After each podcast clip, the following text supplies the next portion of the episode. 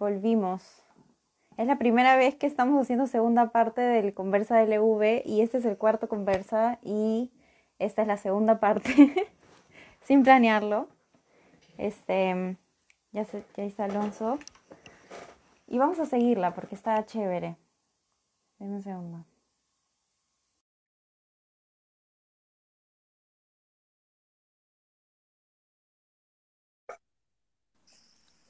Hola. Hola. Oye, sin planearlo, segunda parte. Sí, te estaba escuchando justo y me pareció interesante. Creo que varias cosas, ¿no? También. Sí. Sí, bueno, sigámosle, sigámosle. Tengo, tengo un rato más para conectarnos, así que vamos. Dale. Em, decía sobre el, el- lo de las afirmaciones que hace uno sobre sí mismo, Sí. tipo que, sí, pues es con un cuadradito, ¿sabes? Es decir, yo puedo, yo no puedo. ujú, Decía que yo soy mucho de cuestionar las cosas cuando, cuando están ahí, ¿no? O sea, como que se dan por sentado, esto es así, esto es... Pero aparte de esa duda, esa cuestión, suspicacia, también creo que es importante eh, que cuando hagas algo, sea lo que sea que quieras hacer, sea aprender a jugar fútbol, sea aprender a montar skate, sea jugar un videojuego, sea tocar una guitarra, tiene que haber cierta confianza. O sea, no puedes desconfiar de lo que haces para que te salga. O sea, tiene que haber un grado de seguridad en que esto es posible, o sea, otro ser humano lo ha hecho, uy, casi se me cae esto, otro ser humano lo ha hecho, entonces, este, yo también puedo hacerlo, tengo dos manos, tengo pues un cerebro, tengo capacidad para lograr lo que me proponga, ¿no? Sea lo que sea, sea lo que quieras hacer, da igual, sea desde lo más simple que se considere irrelevante, como, como jugar, por ejemplo, como jugar un videojuego, por ejemplo, a veces yo juego un videojuego y digo, sí, chévere, me divierto, pero hay veces que digo, oye, pero puedo mejorar también, ¿no? Tipo, sea, apuntar mejor o no ser manco, ¿no? Esas cosas, ¿no? Pero, tipo, para hacer eso no puedo estar con miedo, oye, de, de moverme por aquí, moverme por allá, porque hay ujú, veces que en los juegos como que tienes que, eh, videojuegos me refiero, tienes que aceptar ese riesgo de moverte para aquí, moverte para allá y aceptar que te pueden matar en, en- en la partida, ¿no? ujú. Y a veces como que uno no, no lo hace, se retiene, como que, ay, no, me van a matar, pero es un juego, es como que, es, un- es un buen entrenamiento, creo, también para luego en la vida, en la vida, en tus situaciones de la universidad o de- del trabajo, como que también como que no tengas miedo de hacer las cosas, porque al final, pues, lo peor que puede pasar es, bueno, dependiendo de la situación, eso depende, eso sí, lo peor que puede pasar es muchas cosas, ¿no? Pero Depende del caso. sí, pero en resumen a lo que voy es que es importante confiar en lo que haces para que te salga. O sea, dudar no te va a aportar a lograrlo, definitivamente. Y creo que eso también, ¿sabes qué? Me parece que se relaciona bastante con el tema de creer en lo que tú haces. Porque ¿sabes qué pasa? Yo, no sé, yo, lo, yo creo y no sé tú qué opinas, también me dirás. Creo que a veces, no sé, cuando, por ejemplo, tú quieres ser músico y, y ponte que tú tienes este sueño, pero supongamos que en verdad como que piensas que es posible, pero realmente no te la crees tú. Y creo que en general para todo en la vida, cuando uno no se la cree primero, sea lo que sea, eh, no sé, autoestima, eh, profesión o, o simplemente algo que quieras hacer, creo que al final del día son cosas que uno puede quizás detectar en uno mismo y en otras personas. Y si tú mismo o tú misma no estás apostando por esa cosa que quieres arriesgar, entonces me parece que es un poco complicado también que otros te la crean y por ende crean que es posible tu sueño o tu meta, ¿no? Claro, y eso es- se, se ve reflejado bastante en, luego cómo uno habla o expresa sus ideas, ¿no? También, o sea, definitivamente no, no solo afecta el, aspecto del, sueño de la carrera, sino en general cómo uno se comunica y cómo, y qué cosas comunica también, ¿no? Entonces, sí, com- como decía, es importante, o sea, confiar también. O sea, no es que, porque, porque es, o sea, es importante dudar, como ya dije, cuando alguien te presenta algo y te lo da por sentado y tú no lo cuestionas y simplemente lo aceptas. Es importante buscar cuál es el origen de esa información, de qué libro o de qué fuente y todo ello, ¿no?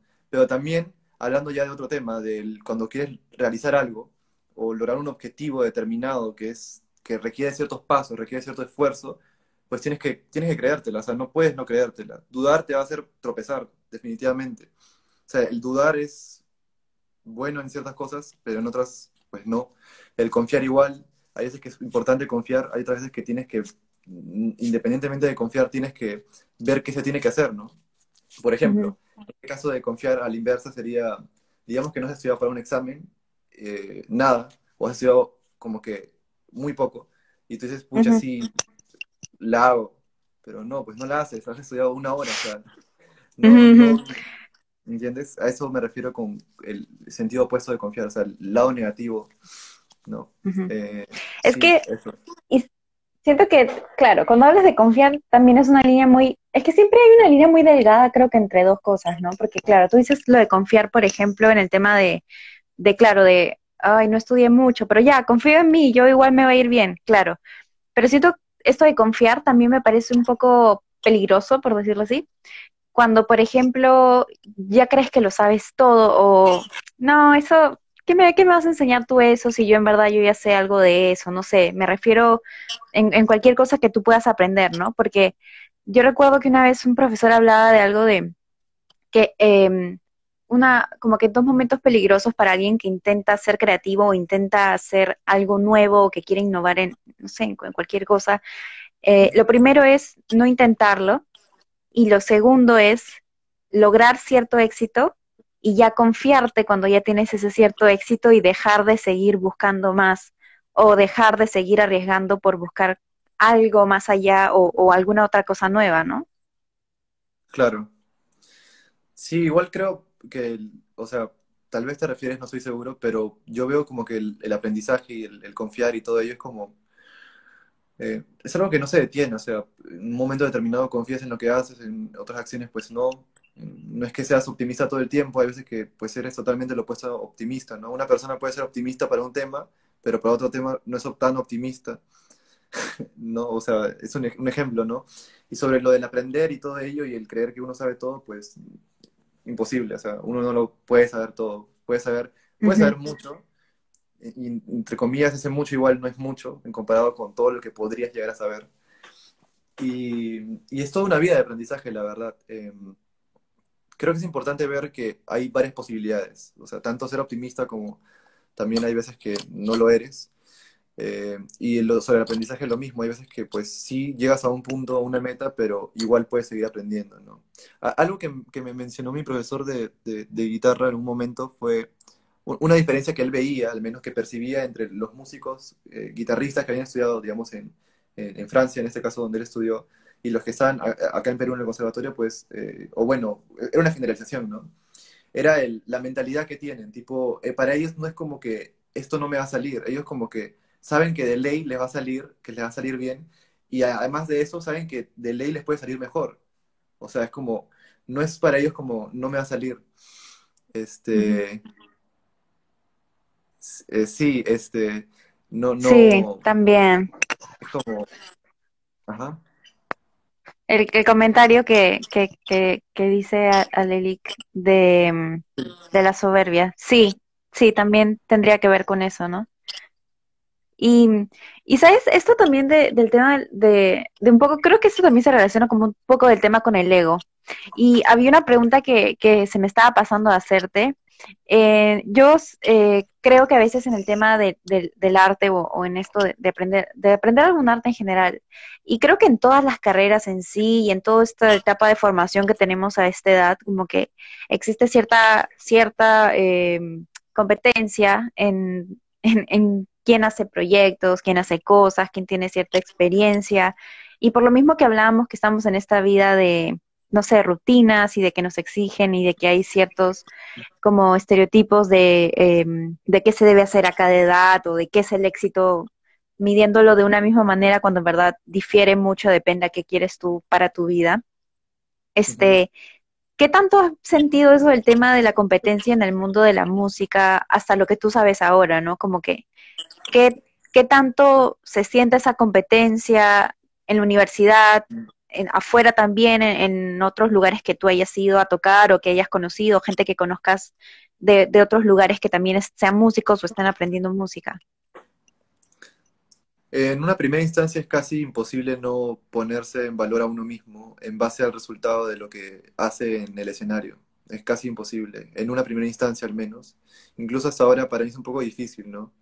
es casi que, que, trato de no, pero luego trato de dejarlo ser y es como que eh, también es una práctica de constantemente estar poniéndose en público y en evidencia lo que uno ha trabajado, estudiado. Y sobre la competencia, o sea, de verdad, siendo honesto, incluso hay veces que, que me he comparado obviamente con, con amigos, ¿entiendes? Del conservatorio y, o otros músicos o, o, eso, ¿no? O sea, creo que incluso hasta, lo, pero lo, o sea, lo he mencionado, no es como que lo he quedado guardado, eso es lo chévere en este ámbito porque creo que hay bastante, bueno, no siempre, pero al menos en, en, en, en, el ámbito de los amigos que me he rodeado siempre he tratado de ser lo más honesto posible. O sea, incluso si es negativo, incluso si le digo como que, oye, me estoy comparando contigo, te lo digo, ¿entiendes? Como que de verdad me incomoda, porque soy, soy, tu amigo, es como que, qué incómodo es que me tenga que comparar contigo por, por una actividad, ¿no? Cuando en realidad somos más que la actividad que hacemos. Entonces, en ese aspecto, sí es, es un poco bastante, eh, también va relacionado a la honestidad, que también se desarrolla en la música, porque no, no si, te, si te mientes a ti en la práctica, pues eso se va a ver en el escenario. O sea, si te mientes que esto, esto sí me sale, acá en mi, en mi casa sí me sale que es un clásico de los músicos.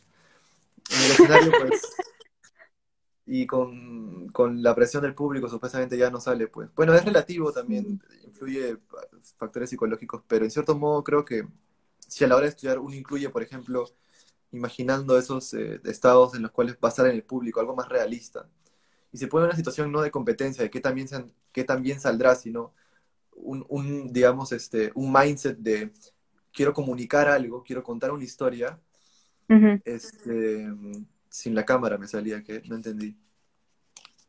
o sea, de, eh, de, lo que, de lo que ah, practica, supongo. sí, claro, sin la cámara me salía. Ahora en tiempos del COVID sería sin la cámara en dos semanas que sería el examen conjurado, que tenemos cada ciclo, este, pues es, ahora sin cámara me salía. bueno, bueno, Miguel. Este, y sí, este, y, y, y, es chévere, ¿sabes? Esa experiencia, en cierto modo, de, de, de como, o sea, no de competir, sino de ver que cómo uno se compara, cómo uno, digamos, espera ser aceptado por el público, aceptado por, por sus colegas, aceptado por su maestro, aceptado por tal, por tal, por tal. Y ser honesto con que lo sienta, o sea, con que lo percibe así para luego poder dejarlo. Este, saludos, Miguel. Eh, saludos. dejarlo como Hola.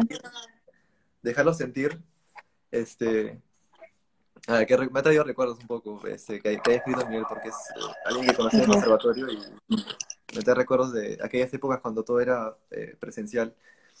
Este, bueno, y que ya me olvidé qué estaba diciendo. Me vinieron los recuerdos de cuando estaba en la universidad. Eh, no recuerdo qué estaba diciendo. Bueno, en todo caso, ¿qué cosas de la universidad? en todo caso, hablemos de eso, o sea, del tema de, la universidad. Ah, dale, dale.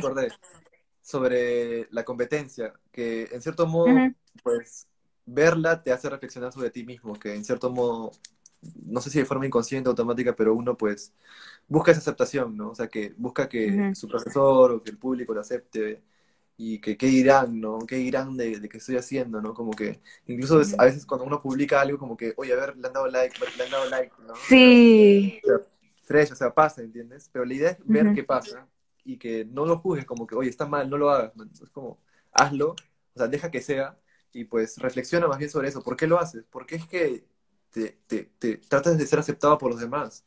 ¿Por qué es que buscas que a todos les guste lo que haces? ¿Por qué, eh, no sé, ¿Por qué tienes miedo a que no les guste? O sea, no puedes gustar a todo el mundo. Y quizás al final, ah, sorry, este, iba a decir como que es importante ser, ser honesto, o sea, independientemente de que a la gente le vaya a gustar o no como eres, tienes que tomar el valor y ser honesto de, quién eres y, decir la verdad. O sea, y en la música eso creo que es importante. O sea, se ve reflejado en lo que tocas, si cantas en lo que cantas, si tocas batería, el sonido de las baquetas, o sea, se ve reflejado totalmente. Y quizás eso también tiene el, tema que ver con la validación, que, siempre creo que, está eso que, hemos aprendido desde muy pequeños, ¿no? Cuando, cuando por ejemplo, el niño o, estás pequeño y, y, aprendes a hacer algo, tienes, recibes esos aplausos de la familia, no sé, ¿no? De, ah, muy bien, lo hiciste muy bien y cuando vas creciendo hay nuevas cosas que te otorgan esa validación que te da tu familia o gente que te importa. Entonces, claro, ese tipo de validación como que va cambiando cuando vas creciendo, pero al final está allí. hasta que, digamos, seas consciente de, mm, sí, no necesito esa validación en mi vida, o no, sí, este, me hace sentir mejor, o no sé. Cuando al final creo que a veces buscar esa validación nos limita un poco, ¿no? Que es lo que ya habíamos estado conversando hace un rato. Sí. O sea, en cierto modo es también un poco, eh, creo, inevitable no, no buscar ser validado. O sea, es como casi algo que todos hacen, creo. O sea, viendo el- en el plano de, de, de lo que observo, no de algo, no de algo que debería ser o no debería ser, sino de algo que veo que, que ¿Qué sucede, es? Que es, que, que sucede, ajá, exacto, que, que es simplemente.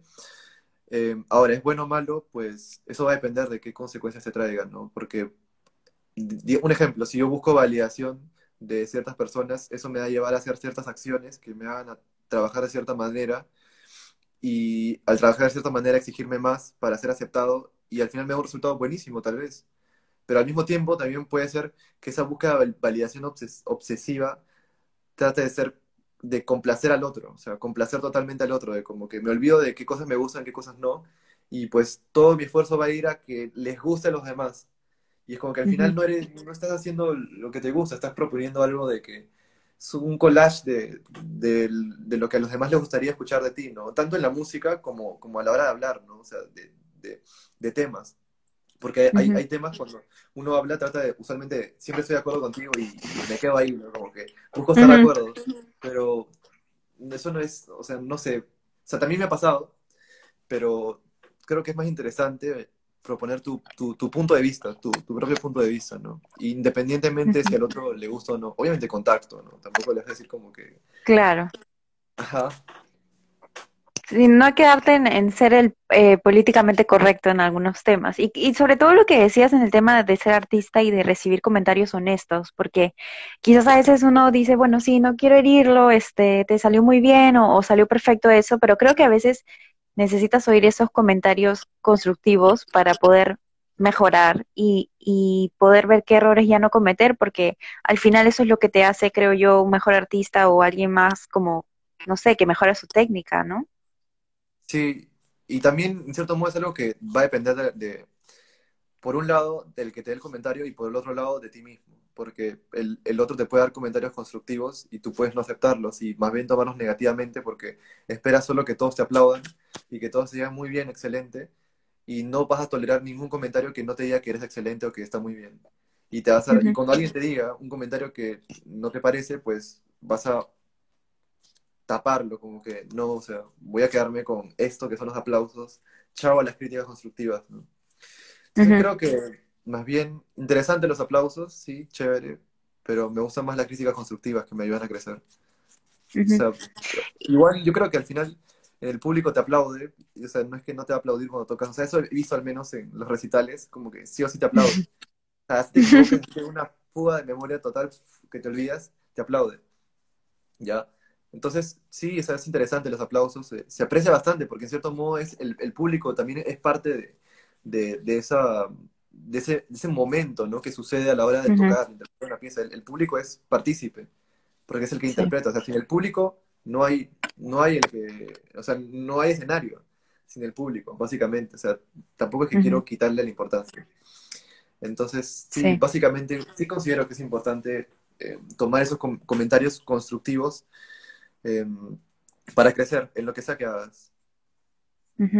Pero te das cuenta si te hablan con entusiasmo o no. También es ¿Sí? clásico. Sí, ¿Te, te das cuenta cuando eso pasa? sí, Si te aplauden de verdad o por compromiso. Sí, también puede ser.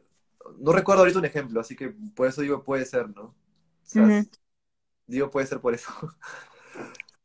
Y Alonso, ¿en qué, qué proyecto o qué, no sé, qué, qué idea a, a corto o largo plazo te gustaría trabajar o, o verte involucrado o crear o mejorar? No sé, como, al- o sea, debes tener muchas.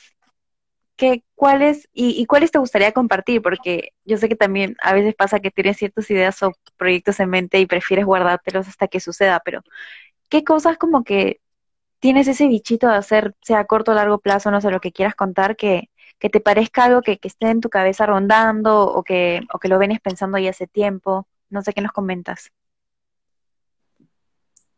a manera bastante, digamos, precisa porque es algo que también pienso siempre que, que cosas quiero hacer. Es, una vez sería componer y tener este año al menos tipo un disco de mis composiciones tipo con, con guitarra, voz y si alguien se suma más con un pianito, chévere o con una batería por ahí, genial. De hecho es algo que o sea, no he estado practicando tan seguido últimamente, pero en marzo, abril sí tuve como que una etapa en la cual estaba como que constantemente practicando improvisar, componer, improvisar, componer, hacer letras. De hecho, ahora incluso con Luis, ¿te acuerdas? De nuestro compañero de prom que está en Italia. Tipo, sí, eh, los días nos juntamos, y con Evaristo también, ¿ah? Y nos juntamos e intercambiamos conocimiento, tipo, yo les enseño a ellos sobre un poco de armonía, de cómo hacer acordes y cómo combinar sus canciones, y Luis, que tú sabes que es un capo en poesía y que le encanta escribir poemas y que hace poemas increíbles, le encanta leer, o sea, es simplemente fantástico, este, me enseña sobre la métrica, sobre, sobre el mensaje, sobre esto, sobre cómo hacer ciertas técnicas para, para escribir, y al final, para yo poder aplicarlo, ¿no? A, lo que quiero hacer ese proyecto, de, de tener un, un, disco donde yo cante y al mismo tiempo, tipo, toque guitarra y alguien me acompañe con un pianito, de repente otra guitarra o una batería de percusión. Pero la idea está y quiero que eso se concrete este año y tengo que empezar a volver a hacer pasos más eh, consistentes, ¿no? O sea, ese volver a recordar lo que está haciendo en marzo y abril, ¿no? Eh, otro sería la improvisación, definitivamente, que es algo que también como que por las cosas de la universidad lo he dejado un poco. Igual siempre trato de practicarlo cada vez que puedo, al menos con la voz, que en realidad es importante, porque si tú practicas con la voz la improvisación, luego tú haces tu instrumento y eso que tú puedes cantar interiormente, cuando tú lo cantes, con el, o sea, lo toques con el instrumento va a ser totalmente natural o totalmente comunicativo, por así decirlo. Entonces, practicar improvisación sí es algo que sí hago, si es que lo veo desde ese punto de vista. O sea, tipo con, con la voz, ¿no? Incluso si es desafinado, o sea, da igual. O sea, más que nada por la cuestión rítmica del movimiento y todo ello. Y luego con, con, el instrumento ya es como que confirmo las afinaciones de, de qué notas son y improviso sobre ello y genial. Em, ese sería otro proyecto, tipo aprender más sobre la improvisación de jazz para poder aventarme en ese mundo y tocar con diferentes músicos, ¿no? Tipo en Barranco, así como que me imagino, o sea, uno de los sueños, así como que me imagino a mí, me imagino tocando tipo en la noche, o tocando en el dragón, o tocando en, no sé, en, en, en, el Cocodrilo Verde o tocando tipo en el jazzón, eh, de verdad es algo que me encantaría, o sea, es como, de verdad, mi corazón está ahí en ello como que pendiente. Eh, eso, esos dos por ahora, y un tercero tal vez sería... Mm, o sea, esos dos son los principales. Un tercero, mm, tal vez como que en, lo que hago en, el mundo de, lo clásico, de la guitarra clásica, pues mejorar un punto en el cual, mediante también las herramientas que he aprendido a improvisar y, componer con, un maestro que lleva aparte clases de, jazz y todo ello, este, bueno, que lleva, porque ahora ya no estoy llevando. Em, pandemia. sí, la pandemia. Y tipo, este, transportar esos conocimientos de la guitarra clásica y poder transmitir mediante el instrumento, porque a veces cuando uno interpreta algo es difícil como que salirse de esa, digamos, este... De la onda. De, tocar solo las notas y recordar que tienes que, y no solo las notas, ¿ah? sino me refiero a que salirse de, de simplemente hacer creyendo, de, de creyendos, acá fuerte piano, acá ralentar, acá desacelerar, acelerar, sino trascender eso, ir más allá de, de, las mediciones exactas de acá, acá todo esto sí, mis ondas y todo eso, y poder comunicar verdaderamente, o sea, como si estuvieras eh, diciendo algo, pero con sonidos. Que creo que al final, es un, al menos es un final que yo apunto en la, en, la interpretación musical, comunicar totalmente. Que es algo bastante abstracto, ¿no? Uno puede decir, ¿cómo comunicas con sonidos? Y es un toque subjetivo, ¿no? Porque tú puedes querer comunicar algo, pero al final la persona lo va a interpretar como lo sienta, ¿no? según su, su, bagaje cultural, no sé, sus experiencias. Y, eso es genial, es justamente algo que Humberto mencionaba, ¿no? La obra abierta, que la obra no termina hasta que el intérprete la oye, o sea, el, público la oye, ¿no? O el, lector la lee, en su caso, que él, que es escritor. Entonces, este, sí, totalmente de acuerdo con, lo que dices. Es, al final, igual, el, público también interpreta, y esa interpretación, creo que, al menos yo, si es que em, eh, cuando interpreto una pieza o si, si componiera algo y todo ello, me, me encantaría que el que lo oiga, pues, también le haga sentir cosas, ¿no? Personales, no que piense, no quiero que piense lo que yo pienso, ¿no? Quiero que tal vez el, sentir que yo tengo le transmita un sentimiento a él que sea algo personal de él. porque es como, al yo sentir algo tan intenso, tan genial, o a veces puede ser incluso triste, trágico en algunas piezas, le voy a transmitir al otro un sentimiento similar que le va a traer recuerdos totalmente diversos y al final le va a dar como que un aporte a su vida, no a la mía. O sea, también a la mía, porque es genial que transmitas algo. Y porque... Y bueno, ya estamos llegando a las, a las últimas dos preguntas. Esta es la penúltima y es, ¿qué mensaje le darías a alguien que quisiera estudiar música y que tiene todas estas dudas de todo lo que ya hablamos en el anterior live de, de todos estos estereotipos y barreras de lo que es estudiar música, dedicarse al arte y, todo, toda esa perseverancia que se necesita, ¿no? ¿Qué, mensaje corto le, darías a una persona que quiere estudiar música? Le diría que no escucha a los demás eh, hasta cierto punto. O sea, me refiero a las personas que le digan que no lo haga. Le diría que, lo experimente, que, que, lo intente, que se dé el, el, permiso de intentarlo y de ver si verdaderamente es lo que, lo que quiere hacer, ¿no? Porque hay veces que tú intentas algo y te das cuenta que no es lo que quieres. O sea, te puede gustar algo, interesar algo, pero tal vez no es lo que quieres hacer como carrera, ¿no? O sea, a mí me puede interesar filosofía, pero no lo terminé estudiando. ¿Entiendes? Por ejemplo. Eh, y estuve a punto, ¿ah? Estuve a punto. Sí, me acuerdo. sí, estuve a punto. Hasta historia. Sí, lo del ITS, incluso te acuerdas de. Sí, pues. Claro. Incluso hasta música, creo, en la católica, claro. O sea, estuve a punto de. Pero al final, bueno, pasaron cosas que me hicieron decidir eh, el conservatorio. Y yo creo que fue una buena decisión igual, igual ya lo veremos. Y ahora tengo la última pregunta que, bueno, ya con la última pregunta literal, luego cierro el live. Entonces, antes de, hacer la pregunta, gracias por conectarte, ha sido demasiado paja conversar, ni siquiera pensábamos que se iba a extender. Así que nada, muchas gracias por eso. Imagínate. Gracias a ti. gracias por eso. Me encanta. No, ha sido, ha sido muy paja hacer esto. Te quiero, Bona. y bueno, para terminar, este, si tuvieras que escoger una canción que represente tu vida o la motivación que tienes en tu vida hoy por hoy, ¿qué canción escogerías y por qué? Y con esa nos vamos. chan, chan, chan. Dale. si tuvieras que escoger una canción que represente el momento en el que estás ahorita en tu vida o la motivación que sientes hoy por hoy, ya que hemos hablado tanto del, presente y del aquí y el ahora, Em, ¿qué canción elegirías? ¿Qué, canción ahorita representaría tu, presente o, la motivación que tienes y que sientes ahora, ¿no? ¿Y por qué la elegirías? se, me viene, en la cabeza no sabes cuántas piezas, canciones ahorita. Me imagino. Siempre, siempre termino estos lives con, con una pregunta así bien personal y que, y que, te haga pensar rápido. Así que la primera que, que, se te venga a la cabeza, dale. Ya, yo diría I Fall in Love Too Easily de Chet Baker, definitivamente. Es una canción preciosísima que básicamente significa eh, como que yo me enamoro rápido, por así decirlo, ¿no? Este, no necesariamente de una persona, o sea, es bonito obviamente enamorarse de alguien, de hecho creo que es genial, es un sentimiento genial, eh, y tipo, pero también se puede referir a, cosas, ¿no? De la vida, tu, tu pasión, las cosas que haces. Y además el feeling de Chet Bedinger es como que yo no puedo con su voz, o sea, yo escucho su voz y es como que me estremece el alma. Si es que, eh, bueno, no sé, si es que tengo un alma, no, bueno, no sé, pero digamos, llamémosle alma.